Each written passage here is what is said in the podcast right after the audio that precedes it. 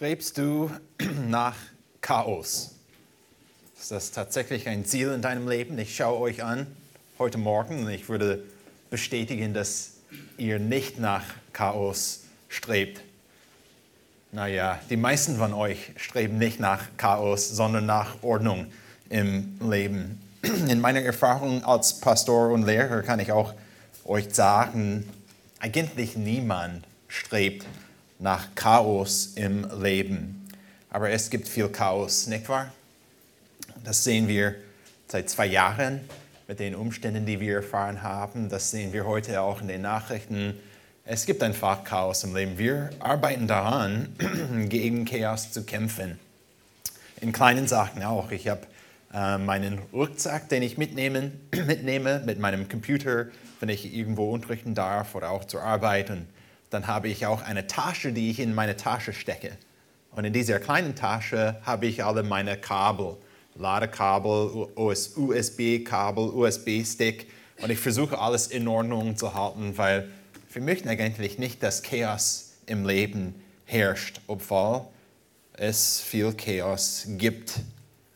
Ob, obwohl niemand nach Chaos, Chaos strebt, viele bauen für sich selbst Chaos auf weil alles in unserem Leben neigt, entweder kaputt zu gehen oder einfach auseinanderzufallen. Und wir müssen einfach nach Ordnung streben. Das Prinzip gilt auch für den Glauben. Nicht nur für meinen Computer und Ladekabel, sondern für das Gemeindeleben. Vieles, was in dieser Welt passiert, neigt zu Chaos im Glauben, in unseren Gedanken, was wir tatsächlich als wahr nehmen und auch im Gemeindeleben. Vieles, was passiert rumherum, von außerhalb der Gemeinde, sogar innerhalb der Gemeinde, neigt und tendiert, die Ordnung in der Gemeinde, die wir haben möchten, kaputt zu machen. Versucht uns von Gott abzulenken. Viele Sachen versuchen auch uns vom Glauben abzulenken. Viele Sachen in unserem Leben, in unserem Umfeld versuchen uns weg von Gott zu bringen oder weg von der Einheit in der Gemeinde oder weg von Frieden und Freude in der Gemeinde zu bringen. Wir sind im geistlichen Krieg. Ihr kennt vielleicht Epheser 6, 12. Ich verstehe auch, dass wir das gut ausdrücken möchten, weil wir verstehen, dass nicht weit entfernt von uns es tatsächlich Krieg gibt aber hier in Epheser 6, 12 lesen wir von einem geistlichen Krieg. Ihr müsst nicht aufschlagen, ich lese kurz vor, vielleicht kennt ihr schon diese Stelle. Paulus hat geschrieben, denn unser Kampf richtet sich nicht gegen Fleisch und Blut, sondern gegen die Herrschaften, gegen die Gewalten, gegen die Weltbeherrscher der Finsternis dieser Weltzeit, gegen die geistlichen Mächte der Bosheit in den himmlischen Regionen. Und dieser Kampf, den wir haben, Paulus hat nicht geschrieben, hey, es könnte sein vielleicht eines Tages. Hm, ich schätze einmal, vielleicht wäre es, er hat einfach geschrieben, denn unser Kampf richtet sich nicht gegen Fleisch und Blut. Wir sind in einem Kampf, besonders für den Glauben, besonders für das Evangelium. Und wir müssen daran streben und danach streben, eine bestimmte Ordnung in der Gemeinde zu halten. Ich kann euch klar sagen, Gott möchte nicht, dass Chaos in der Gemeinde herrscht. Er möchte, dass wir konstant im Glauben wachsen und Gottes Ziele für die Gemeinde erreichen.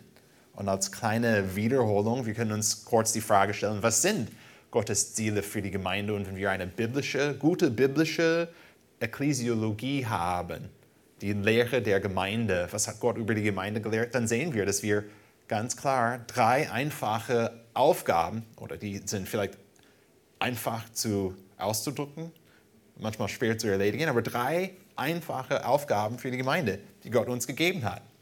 Gott möchte, dass wir als eine Gemeinde Gott anbeten. Wir sollten natürlich Gott anbeten, indem wir die Bibel lesen, indem wir einander unterstützen, einander dienen, indem wir auch zusammenkommen als eine Gemeinde. Zweitens, Gott möchte, dass die Geschwister oder dass wir die Geschwister äh, für den Dienst zurüsten, die Mitglieder hier in der Gemeinde, dass wir daran streben, diese Ordnung in der Gemeinde zu haben, wo wir konstant daran arbeiten, einander zuzurüsten für den Dienst. Nicht nur, dass ein paar Männer von vorne predigen, lehren, leiten, sondern dass wir alle als Gemeinde unsere Gaben einbringen und äh, äh, nutzen, um einander zu dienen mit dem Wort Gottes. Und drittens, Gott möchte, dass wir das Evangelium verkündigen. Ziemlich einfach in, innerhalb zwei Minuten auszudrücken, dass Gott uns diese Ziele gegeben hat als Gemeinde. Gott anzubeten, Mitglieder, Gläubigen zuzurüsten für den Dienst und das Evangelium zu verkündigen. Und eine, um eine biblische Ordnung in der Gemeinde zu haben, damit wir Gottes Ziele erreichen könnten, erfordert, dass wir auch als Mitglieder hier in dieser Gemeinde einen bestimmten biblischen Charakter haben. Weil wenn wir nicht mit diesem, mit diesem Charakter beginnen als Fundament, dann werden wir diese Ordnung nicht finden hier in der Gemeinde und wir werden diese Ziele Gottes nicht erreichen. Aber Gott hilft uns, den Charakter zu haben, den wir brauchen, um Chaos in diesem Kampf des geistlichen Lebens, des Gemeindelebens zu vermeiden. In unserem Text heute, in 1. Petrus, wir sind wieder in 1. Petrus heute Morgen, in unserem Text in 1. Petrus 5, die Verse 5 bis 7, werden wir drei Anweisungen anschauen für, ein Gott, für einen Gott wohlgefälliger Charakter in der Gemeinde. Besonders, wenn das Leben schwer ist oder wenn wir viel Chaos im Leben haben. Gott möchte, dass wir einen bestimmten Charakter haben und wir haben drei Anweisungen von unserem Text heute in 1. Petrus 5. Und diese Anweisungen, diese drei Anweisungen für diesen Charakter werden uns helfen, Chaos in der Gemeinde zu vermeiden. Lasst uns den Text anschauen hier in 1. 1. Petrus 5, Verse 5, 6 und 7, eine kurze Stelle heute Morgen. Ebenso hat Petrus geschrieben, ebenso ihr Jüngeren ordnet euch den Ältesten unter. Ihr alle sollt auch gegenseitig unterordnen und damit Demut und mit Demut bekleiden. Denn Gott widersteht den Hochmütigen, den Demütigen aber gibt er Gnade. So demütigt euch nun unter die gewaltige Hand Gottes, damit er euch erhöre zu seiner Zeit. Alle eure Sorge werft auf ihn, denn er sorgt für euch. Petrus schreibt natürlich in, in diesem Brief in 1. Petrus an bedrängten Gemeinden, Gemeinden, die Schwierigkeiten hatten. Das sehen wir in 1. Petrus 1.1. Petrus, Apostel Jesu Christi, an die Fremdlinge in der Zerstreuung in Pontus, Galatien, Kappadokien, Asien, Asien und Bithynien. Die zwei Worte Fremdlinge und Zerstreuung zeigen uns vom Anfang an, dass es für diese Gemeinde nicht besonders einfach war. Dann auch 1. Petrus 1,6, eine Stelle, die wir gepredigt haben. Dann werdet ihr euch jubeln freuen, die ihr jetzt eine kurze Zeit, wenn es sein muss, traurig seid in mancherlei Anfechtungen. Ist ein Thema, das wir durch den ganzen Brief gesehen haben. Auch in unserem Kontext in 1. Petrus 4, 12 hat Petrus geschrieben, Geliebte, lasst euch durch die unter euch entstandene Feuerprobe nicht befremdet als Wiederführer euch etwas Fremdartiges, sondern mit dem Maß, wie ihr Anteil habt an den Leiden des Christus, freut euch, damit ihr euch auch bei der Offenbarung seiner Herrlichkeit jubeln freuen könnt. Und dann auch am Ende von 1. Petrus 4, Vers 19 hat er geschrieben, daher sollen auch die, welche nach dem Willen Gottes leiden, ihre Seele als dem treuen Schöpfer anvertrauen und dabei das Gute tun. Ein Muster, das wir in diesem Brief sehen. Für das Gemeindeleben, für die, die diesen Brief bekommen haben, das Gemeindeleben war nicht besonders einfach. Die haben gelitten, die haben, die haben Anfechtungen, die haben schwere Umstände, Schwierigkeiten, hauptsächlich von außen, aber das hat das Gemeindeleben nicht so einfach gemacht. Und Petrus hat bestimmte Anweisungen für die Gemeinde, besonders wenn das Leben schwer ist. Wenn das Leben einfach ist, dann für uns als Gemeinde, dann kommen wir klar miteinander natürlich. Aber diese Anweisungen, die wir heute haben, sind besonders hilfreich in den Umständen oder in den Zeiten, wo es nicht einfach ist für die Gemeinden. In diesem Zusammenhang schreibt Petrus Anweisungen zu den Ältesten, zuerst in 1. Petrus 5, 1 bis 4, die Anweisungen, die wir bei der letzten Predigt von 1. Petrus gesehen haben. Und Petrus hat eigentlich zu den Ältesten geschrieben, dass sie demütig bleiben sollen. In 1. Petrus 5, Vers 1 bis 4 in unserem Kontext lesen wir, die Ältesten, die unter euch sind, ermahne ich als Mitältester und Zeuge der Leiden des Christus, wieder Leid als Thema, aber auch als Teilhaber der Herrlichkeit, die geoffenbart werden soll. Dann haben wir diese Anweisungen, die Christian gepredigt hat. Hütet die Herr Gottes bei euch, indem ihr nicht gezwungen, sondern freiwillig auf sich übt. Nicht nach schändlichem Gewinn streben, sondern mit Hingabe nicht als solche, die über, über das ihnen zugewiesene herrschen, sondern indem ihr Vorbilder der Herde seid.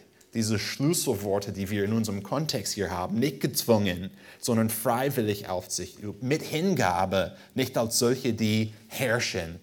Die zeigen uns einfach, dass in der Gemeinde Gott eine bestimmte Ordnung hat. Er möchte, dass wir so eine bestimmte Ordnung haben, wo am Anfang hier in unserem Kontext, wo die Ältesten auch Aufsicht üben in Demut. Nicht als Herrscher, sondern, sondern als Diener.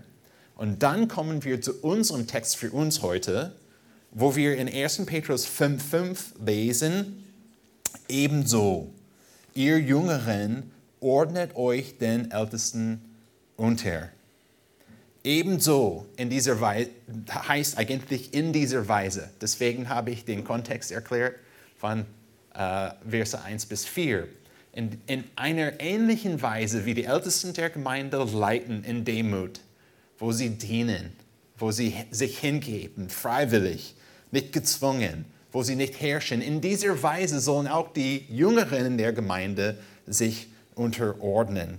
Ordnet euch den Ältesten unter die ist eine einfache Anweisung, die wir vom Anfang an ziemlich gut verstehen können. Die Worte sind nicht schwer zu verstehen. Es gibt keine, keine Aussage hier, die zu kompliziert ist.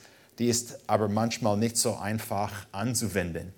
Dann möchten wir natürlich diesen Text anschauen und ein bisschen erklären. Zuerst können wir die Frage stellen, oder wir sehen im Text, ihr Jüngeren, Warum hat Petrus vielleicht geschrieben an die Jüngeren in der Gemeinde? Petrus hat das nicht erklärt in seinem Brief. Ich, lese ich kann nicht die, die Stelle vorlesen und euch sagen genau, warum Petrus das so geschrieben hat, aber wir können ein paar Ideen, Ideen sammeln, die zum Text gut passen. Auch von Erfahrung teilweise nicht, dass die Erfahrung, die wir haben, die Bibel interpretieren soll, aber wenn wir das lesen hier im Text, wo Petrus geschrieben hat, ihr Jüngeren, wir können auch von Erfahrung sagen, dass normalerweise oder oft in der Gemeinde es gibt junge Männer, die viel Eifer für den Glauben haben, die haben viel Eifer für den Herrn. Und das sage ich, weil ich auch, mich als jung halte. Äh, das sage ich auch in einem Geist der Demut.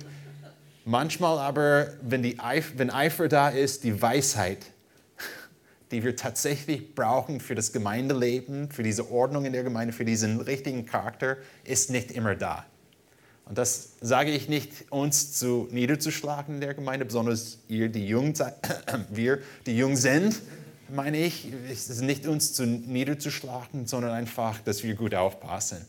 Es ist so einfach für uns, mit Eifer zu denken, hey, wir haben gute Ideen für die Gemeinde. Wir haben auch gute Ziele, die wir erledigen möchten, wie wir Jüngerschaft praktizieren möchten, wie wir Berlin mit dem Evangelium erreichen können. Es gibt so viel im Leben, das, das wir tun können. Mit, unseren, mit unserer Kraft, mit unseren klugen Ideen, das schaffen wir.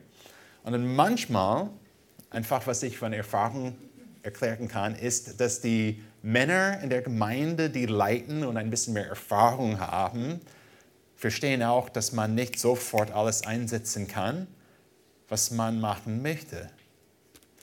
Manchmal müssen wir einfach Gott vertrauen und langsamer vorangehen. Oder manchmal sehen wir, dass die Welt, was wir auch in den letzten Jahren gesehen haben, sogar in den, in den letzten Wochen gesehen haben, manchmal die Welt verändert sich.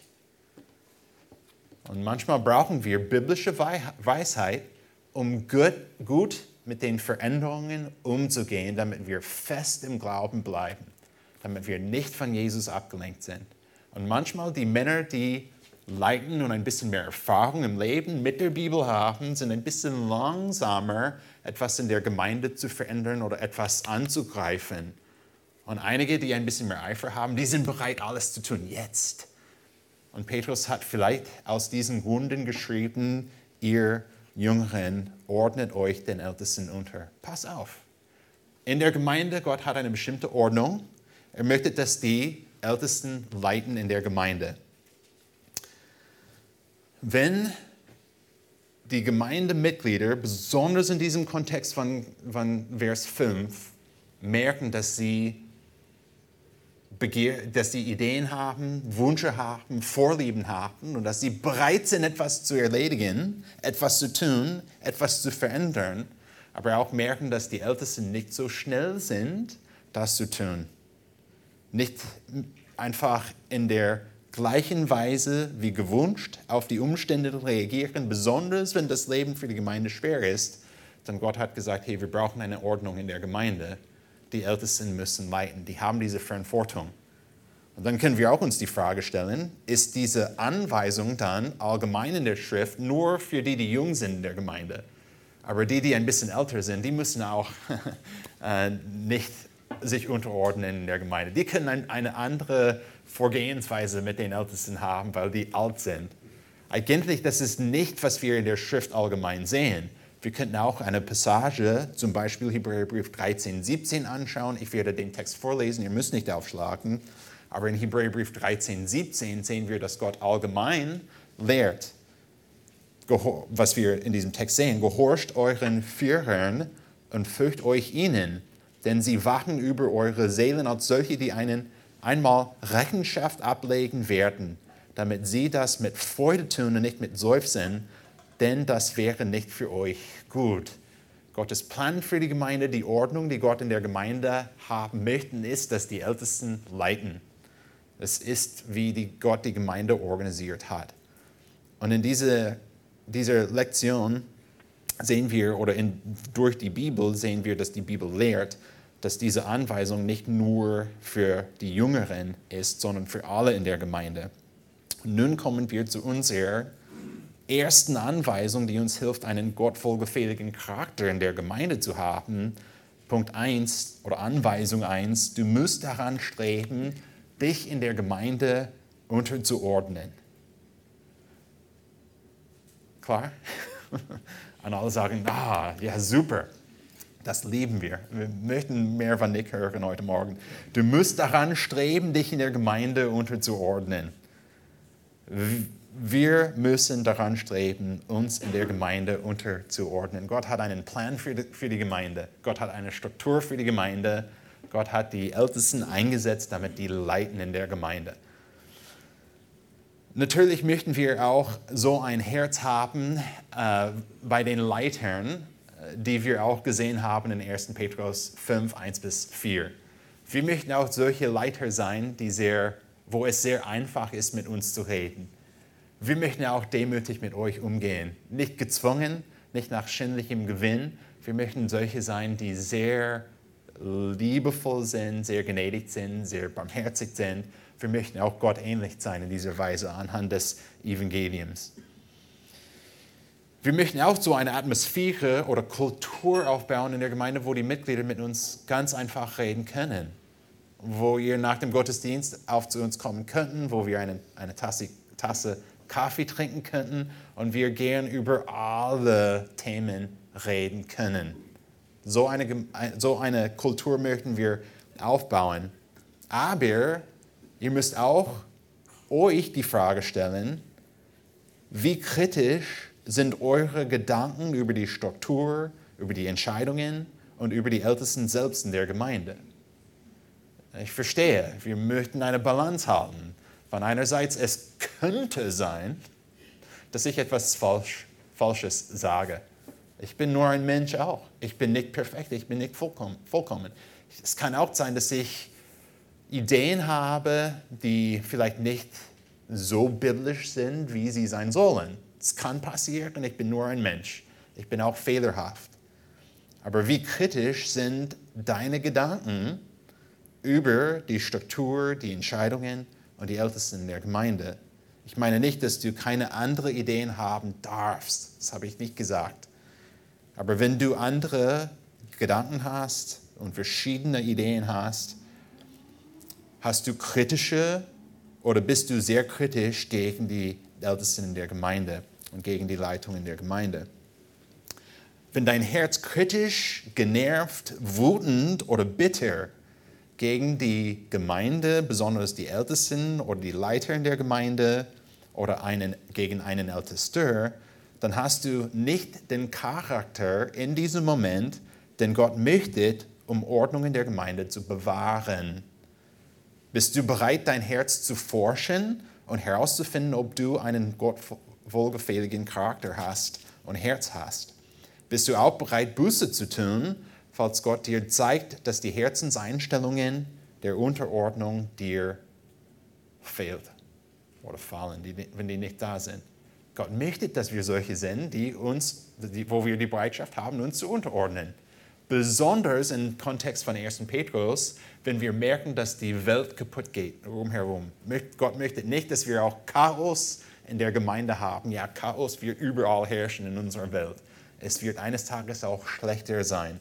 Das haben wir auch gelehrt hier in der Steingemeinde. Es ist halt so. Gott möchte nicht, dass Chaos in der Gemeinde herrscht. Sind wir solche, die auch so mit den Ältesten der Gemeinde umgehen? Und Petrus möchte nicht nur, dass du von außen dich unterordnest und viele kritische Gedanken hast und dann in die Gemeinde kommst und du sagst, okay, ich bin hier in der Gemeinde für diese zwei Stunden und dann werde ich das tun. Petrus möchte mehr. Er möchte, dass du eine bestimmte Herzenseinstellung hast. Und das sehen wir auch hier in unserem Text. Ebenso, ihr Jüngeren ordnet euch den Ältesten unter, haben wir gelesen. Und dann lesen wir hier in der Schlachterübersetzung, ihr alle sollt auch gegenseitig unterordnen und mit Demut bekleiden. Denn Gott widersteht den Hochmütigen, den Demütigen aber gibt er Gnade. Ich habe gerade eben von der Schlachterübersetzung vorgelesen. Ich möchte nicht viel Zeit verbringen mit diesem Thema, aber es gibt andere Übersetzungen. Zum Beispiel in der Elberfelder Übersetzung lesen wir ebenso, ihr Jüngeren ordnet euch den Ältesten unter und dann sofort zu diesem Befehl, alle aber umkleidet euch mit Demut. Und etwas Ähnliches lesen wir in der Über Luther Bibel 2017. Äh, der Grund dafür ist, was wir schon in anderen Texten von Markus Evangelium gesagt haben. Es gibt viele Kopien von der Bibel. Äh, und durch diese Kopien, die wir haben, können wir den Urtext finden. Und einige Kopien haben diesen Satzteil, was wir in der Schlachterübersetzung lesen. Ordnet euch den Ältesten unter, ihr alle sollt euch gegenseitig unterordnen und mit Demut bekleiden. Viele andere Kopien vom Urtext haben diesen Satzteil nicht und die sagen einfach, alle aber umkleidet euch mit Demut. Das macht für uns keinen großen Unterschied. Auch wenn wir sagen, okay, vielleicht im Urtext haben wir diesen Satzteil, ihr sollt euch gegenseitig unterordnen. Vielleicht haben wir das nicht in 1. Petrus 5, das haben wir aber in Epheser 5. Wir haben nichts anderes hier, als was die Bibel lehrt. Es gibt kein Problem mit diesem Text. Aber Petrus selbst, bin ich der Überzeugung, legt den Fokus auf mit Demut bekleiden. Gott möchte nicht nur, dass wir solche sind, die eine, eine Anweisung bekommen, okay, wir sollen uns unterordnen und wenn ich in die Gemeinde komme, okay, das kann ich tun, aber in meinem Herzen habe ich eigentlich keinen, keinen Demut, bin ich nicht demütig. Und nun kommen wir zu unserer zweiten Anweisung, die uns hilft, einen Gott wohlgefälligen Charakter in der Gemeinde zu haben. Du musst daran streben, dich in der Gemeinde zu demütigen. Zuerst versuchen wir uns in der Gemeinde zu unterordnen. Gott hat eine bestimmte Ordnung und Struktur der Gemeinde gegeben und wir möchten solche, die das tun. Und zweitens, du musst daran streben, dich in der Gemeinde zu demütigen. Ganz klar, es ist keine Überraschung für uns hier in der Steingemeinde, wir wissen das schon. Das hat Petrus auch gelehrt, hat er geschrieben und das haben wir vor uns gesehen. Wir müssen uns mit Demut bekleiden. Dann können wir auch eigentlich die Frage stellen, was ist Demut Wir wissen, dass wir alle demütig sein sollten, aber was ist Demut? Demut ist die Charaktereigenschaft, wo wir unsere Stelle vor Gott richtig einschätzen im Licht Gottes Heiligkeit und unsere Sündhaftigkeit. Noch einmal, Demut ist die Charaktereigenschaft, wo wir unsere Stelle vor Gott richtig einschätzen. Das ist wichtig, dass wir unsere Stelle richtig vor Gott einschätzen im Licht Gottes Heiligkeit und unsere Sündhaftigkeit. Einige denken, dass Demut ist, wo wir schlechte Gedanken über uns selbst haben. Ich bin Versager, ich bin schlecht, ich bin nichts, ich, ich, ich, ich, ich. Und ich würde sagen, das ist eher eine andere Art Stolz. äh, wenn wir oft an uns denken und anstatt etwas Gutes über uns zu denken, äh, etwas Schlechtes über uns denken, dann denken wir immer noch an uns selbst. Aber Demut ist, wo wir uns richtig einschätzen vor Gott im Licht seiner Herrlichkeit. Wir verstehen durch diese einfachen Wahrheiten des Evangeliums, Gott ist heilig, er ist vollkommen, er ist perfekt, keine Sünde ist in ihm gefunden. Und stellt ihr euch vor auch, dass wir um 12 Uhr heute, das ist jetzt, dass Gott uns besucht oder Jesus uns besucht hier physisch in der Gemeinde. Was für biblische Bilder haben wir, wo wir denken, was, wie wäre das sein? Ich denke nicht, dass wir einfach aufstehen würden und einfach auf zu Jesus rennen würden und einfach, yo, Bro, Hey, schön, dass du da bist hier in der Steingemeinde. Dude. Ich denke, ein biblisches Bild ist, dass er so heilig ist und so brillant mit Licht bekleidet ist, dass wir einfach als tot auf diesen Boden fallen werden. Seine Herrlichkeit ist so riesig, so groß, so amazing, so wunderbar. Er ist so heilig, so herrlich, ohne Sünde, anderes als wir sind in dieser Welt. Und wenn wir Gott anschauen oder wenn wir durch das Evangelium das verstehen, dann schauen wir uns an. Und dann schätzen wir uns richtig ein. Und dann verstehen wir, ich bin nicht, ich verstehe, ich bin Nick, aber ich bin nichts. Ich, was, was habe ich anzubieten? Das Problem ist, wir denken oft an uns oft nicht im Licht des Evangeliums. Und wir schauen die Gaben an, die Gott uns gegeben hat. Und wir erledigen etwas im Leben. Oder vielleicht erledigen wir nicht etwas im Leben, das wir erledigen möchten. Und wir schauen einfach uns an, ständig. Was bin ich? Was habe ich anzubieten? Was habe ich geschaffen? Was habe ich nicht geschaffen? Aber wir müssen lernen, mehr an Gott zu schauen, seine Herrlichkeit zu schauen. Und dann denken wir nicht oft an uns selbst, weil wir so begeistert sind von der Herrlichkeit Gottes. Und dann merken wir, ich bin nur ein Sünder. Und du auch. Und ich habe nichts in mir selbst, das besser ist, als was du hast. Gott, ja, er ist herrlich, er ist heilig. Ich eigentlich nicht. Ich bin nicht besser. Ich bin nicht etwas Gutes. Auch wenn ich denke, oh, das habe ich in meinem Leben erledigt oder das könnte ich erledigen in meinem Leben oder Gott, Gott hat mir das und das gegeben und ah, schön. Pff, es ist eigentlich nichts, wenn ich mich selbst mit Gott vergleiche. Wenn ich Gott anschaue, wenn ich seine Herrlichkeit sehe, dann merke ich, dass ich einfach ein Sünder bin, der Gnade braucht. Und wenn ich merke, dass ich eine Person bin, die Gnade braucht, dann bin ich bereit auch, anderen anzuschauen und zu verstehen, dass sie Gnade brauchen. Das ist ein aktiver Prozess, wo wir oft an die einfachen Wahrheiten des Evangeliums denken müssen, an diese einfachen Wahrheiten der Errettung. Es ist so einfach für das Herz in uns, zu geistlichen Chaos zu neigen, damit wir uns höher achten, als wir sollen. Und in diesem Moment müssen wir erkennen, wer wir tatsächlich sind. Sünder, die Gnade von Gott benötigen. Und wenn ich die Gnade, ich Gnade benötige, dann kann ich auch verstehen, dass mein Bruder auch Gnade benötigt. Hier, sind, hier ist ein Beispiel von unserem Leben auch. Du liest die Regeln für verschiedene Sachen im Leben und du liest die Bibel auch. Und es ist dir klar, das werden wir nicht tun oder das werden wir nicht aufhören zu tun. Du hast eine starke Meinung, wie wir mit den Umständen umgehen sollen. Und du denkst, ach, ich habe die Bibel auch gelesen, meine, meine Ideen, die sind biblisch. Ich, ich, ich, weiß genau, was wir machen müssen. Ich bin überzeugt, dass ich die Wahrheit habe. Aber dann merkst du, dass ein Bruder in der Gemeinde entweder eine andere Meinung ist oder nicht so schnell zur gleichen Meinung gekommen ist wie du. Und die Frage ist, wie gehst du mit einem solchen um? Zuerst in deinem Herzen. Achtest du dich selbst als eine Person, die besonders klug ist, die eine Intelligenz hat, die ein bisschen größer ist als die anderen hier in der Ersteingemeinde? Denkst du an dich selbst und du denkst, ich bin besonders begabt, alle diese Sachen in Ordnung zu halten, aber diese arme Bruder und Geschwister in der Gemeinde, die sind einfach halt nicht so. Und bist du bereit dann, den Bruder zu verachten? Wo du beginnst zu richten und zu denken, dass du etwas Größeres bist, dass du etwas Schönes bist, aber der Bruder, diese andere Person in der Gemeinde, ach, die Arme, die ist nicht so, wie ich bin.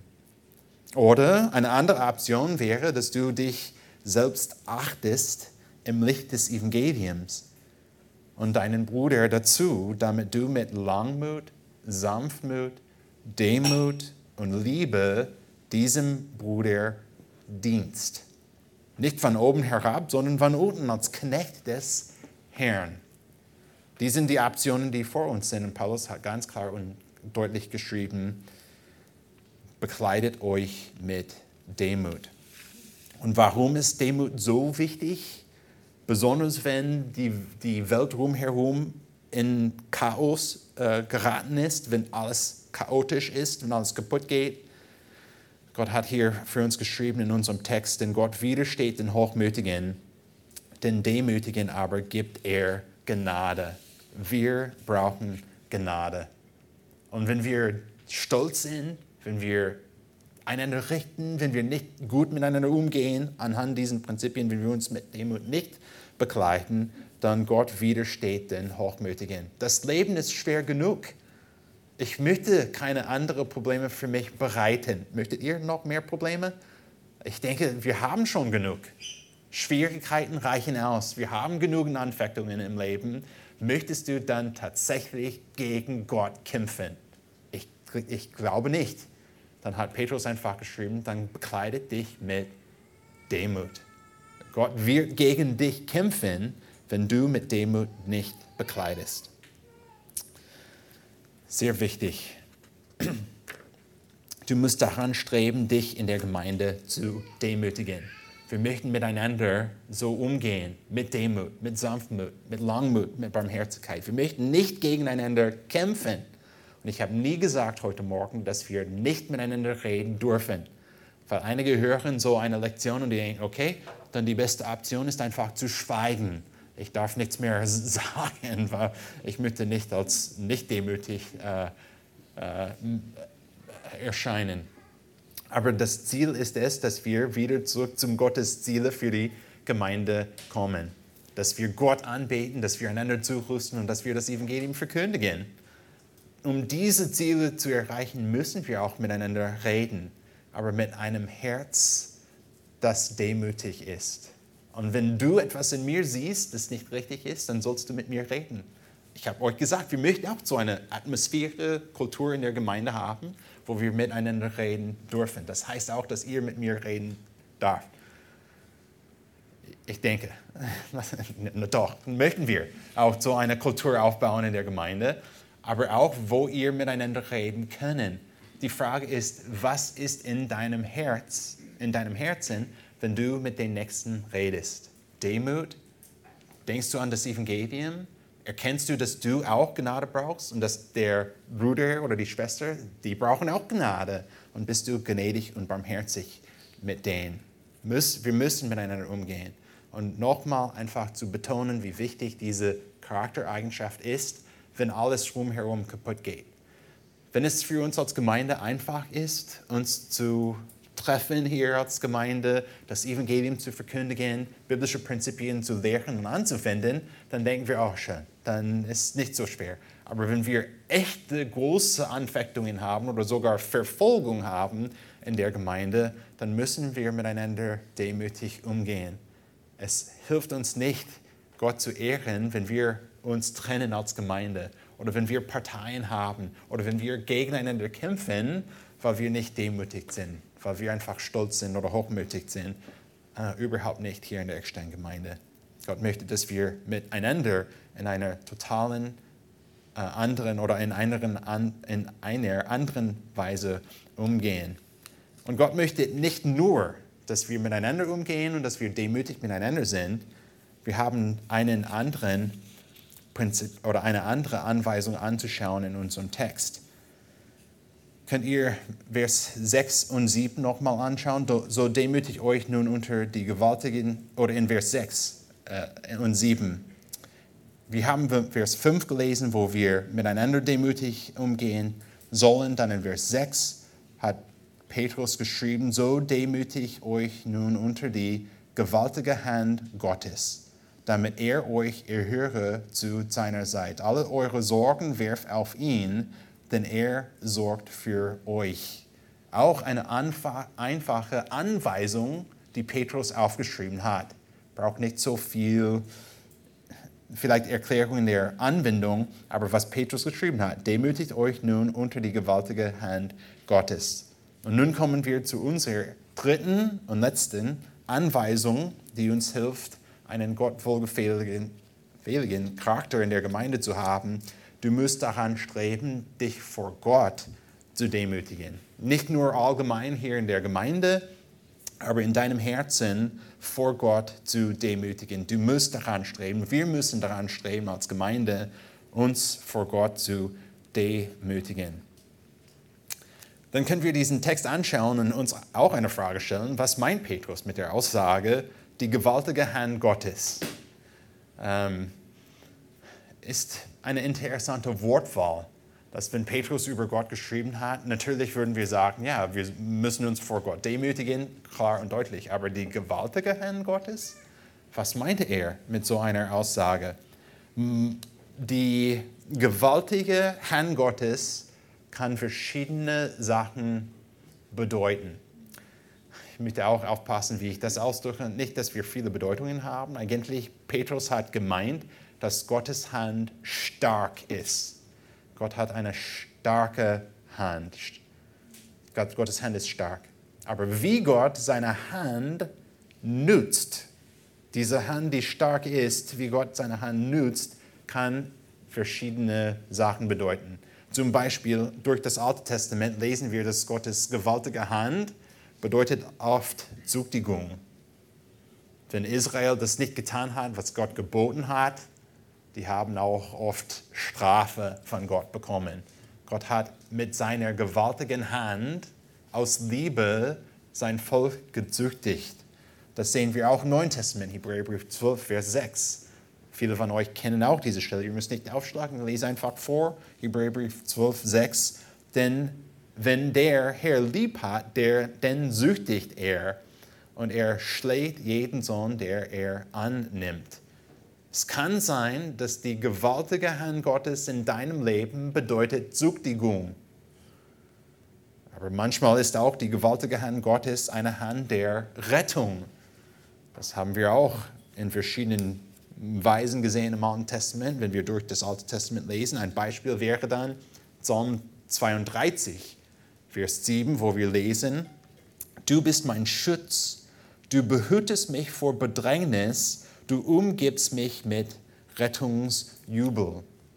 Manchmal erfahren wir Gottes Hand in unserem Leben in dieser Weise oder in diesen Weisen. Manchmal ist die gewaltige Hand Gottes in unserem Leben Züchtigung, wo wir etwas vielleicht nicht getan haben, das Gott möchte, und aus Liebe versucht er, uns durch die Züchtigung zu helfen. Und wir merken, oh, Gottes Hand ist stark in diesem Moment. Und manchmal auch wenn wir etwas Schlechtes verdient haben, Gott aus Gnade rettet uns von den Sachen, die gefährlich sind im Leben. Habt ihr auch vielleicht das als Erfahrung gehabt? Nicht nur zu einer äh, Sache in geistlichen Weisen, aber auch in den praktischen Sachen des Lebens. Ich erinnere mich daran, als ich studiert habe, dass wir nicht viel Geld hatten.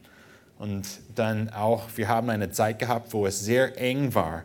Das war Dezember 2011, glaube ich. Und im Dezember, wir haben einfach das Konto angeschaut. Und du stellst dir manchmal die Frage, warum habe ich überhaupt ein Konto? Es gibt nichts da. Aber die Rechnungen waren, waren groß und wir haben nichts gehabt und, und Gott versorgt. Und ich erinnere mich daran, dass wir so einen Scheck bekommen haben damals. Nicht für alles, was wir bräuchten, aber oh, was für eine Ermutigung von Gott, dass wir dieses Geld bekommen haben als Geschenk. Ein bisschen früher war Weihnachtszeit auch, aber ein bisschen früher ist das Geld angekommen, war so eine Ermutigung, dass Gottes gewaltige Hand der Rettung uns hilft in der Not. Manchmal süchtigt er uns, manchmal rettet er uns. Das ist die Hand Gottes. Und Gott möchte durch 1. Petrus, dass wir lernen, in allen Umständen des Lebens, ob in der Züchtigung oder in der Rettung, dass wir diese Herzenseinstellung haben, dass wir uns vor Gott demütigen. Weil es so einfach ist für uns als Menschen, wenn diese Umstände allgemein in der Welt oder besonders in der Gemeinde in, oder in meinem Glaubensleben, wenn die Umstände nicht so angenehm sind, entweder durch die Züchtigung oder durch die äh, verschiedene Sachen, die einfach im Leben passieren, die, ein, die Ideen, die wir oft haben, diese Neigung, die wir oft haben als Menschen, ist gegen Gott zu klagen. Auch sogar im Gebet, wo wir die Frage stellen, Gott, warum ist das so? Warum machst du das? Und es ist kein Problem. Wir lesen Psalm durch und wir sehen auch, dass verschiedene Männer auch ähnliche Fragen gestellt haben. Ist kein Problem, mit Gott zu reden in Gebet und auch die Warum-Frage zu stellen. Aber die Hauptfrage ist für uns, was ist in deinem Herzen, während du diese Frage stellst? Siehst du dich als eine Person, die ein bisschen klüger ist als Gott? Denkst du auch, dass du eine Lösung hast? die besser ist, als was Gott dir gibt. In deinem Herzen, in diesem Gebet, in diesem Moment, wo du auch leidest, im Kontext von 1. Petrus 5, wo das Leben nicht einfach ist, wo alles kaputt geht. Was ist in deinem Herzen? Demut vor Gott? Kannst du auch diese Umstände, ob die Züchtigung Gott ist, ob die Rettung Gott ist oder einfach allgemeine Schwierigkeiten im Leben, könntest du diese Umstände mit Dankbarkeit und Freude annehmen, weil du Vertrauen zu Gott hast.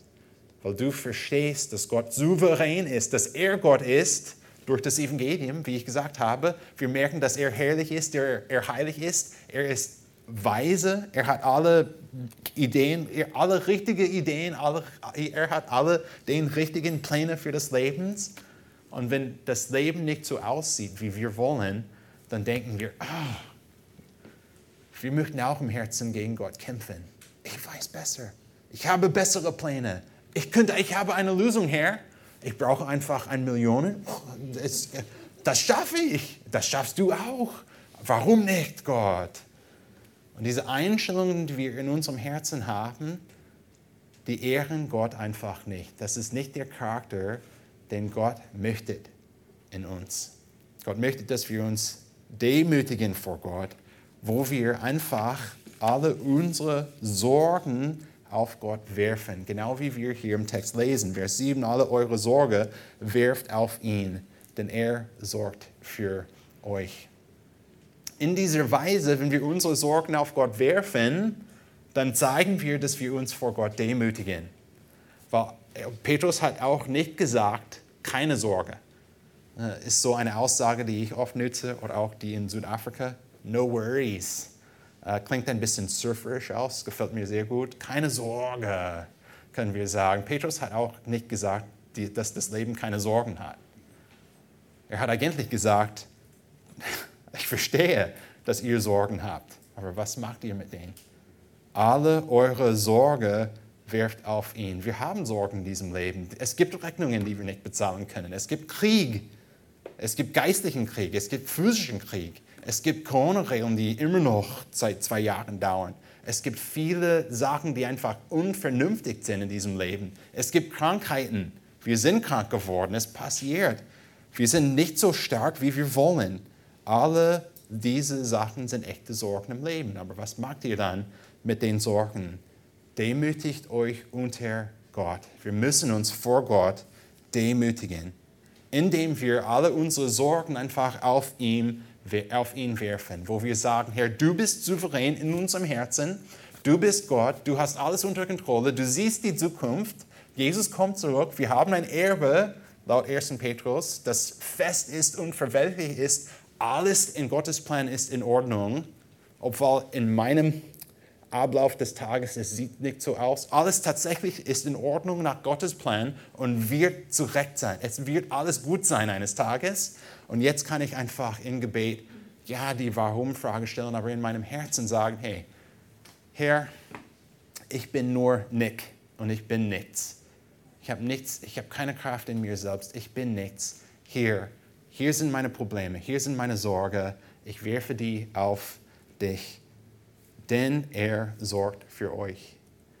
Diese Geschichte, die wir auch von Jesus äh, gelernt haben, es ist fast Frühling, nicht wahr? Wir haben ein bisschen mehr Sonne und ich sehne nach Wärme.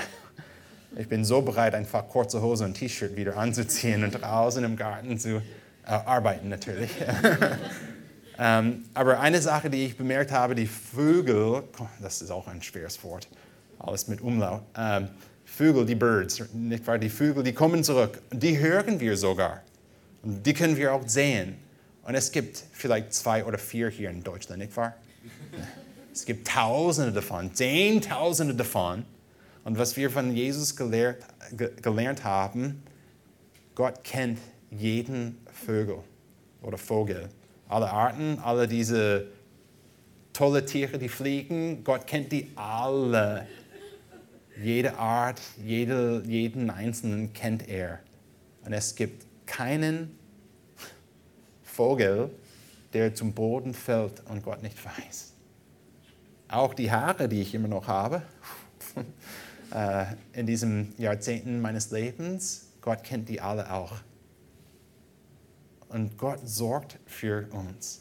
Und er möchte einfach, dass wir solche sind, besonders wenn alles umherum kaputt geht und auch in meinem Leben kaputt geht und meine Gesundheit weggeht und alles, meine Kraft weggeht und das Geld weggeht und alles kaputt geht. Gott möchte, dass wir solche sind, die, wo wir uns vor Gott demütigen, denn er für uns sorgt. Petrus hat geschrieben, so demütige euch nun unter die gewaltige Hand Gottes, damit er euch erhöhe zu seiner Zeit. Amen. Lass mich beten. Himmlischer Vater, wir möchten dich so kennenlernen und so gut kennenlernen, dass wir überzeugt sind und begeistert sind, dass du für uns sorgst. Herr, wir haben so viele Erwartungen hier in diesem Leben, oft weil wir an uns selbst denken und nicht an das Evangelium, wo wir uns, wir haben viele Erwartungen, weil wir uns höher achten, als wir ähm, eigentlich tun sollen. Aber Herr, wir beten, dass du uns hilfst, besonders durch das Evangelium, diese einfachen Wahrheiten gut kennenzulernen und auch an diese Wahrheiten zu glauben, damit wir dir in diesen Weisen folgen können. Herr, das werden wir auch nicht perfekt schaffen. Wir werden nie uns perfekt demütigen, wir werden nie uns perfekt unterordnen, aber wir freuen uns so sehr, dass du ein Gott bist, der gnädig ist. Herr, du hast uns errettet, nicht weil wir das getan haben, weil wir uns unterordnet haben oder weil wir uns ähm, gedemütigt haben, Herr. Du hast uns errettet, als wir Sünder waren. Herr, du hast so eine große Liebe für uns. Hilf uns nicht zu vergessen, dass du uns liebst und hilf uns auch, dich so zu lieben, dass wir bereit sind, dir in allen Sachen des Lebens mit Hingabe zu folgen. Amen.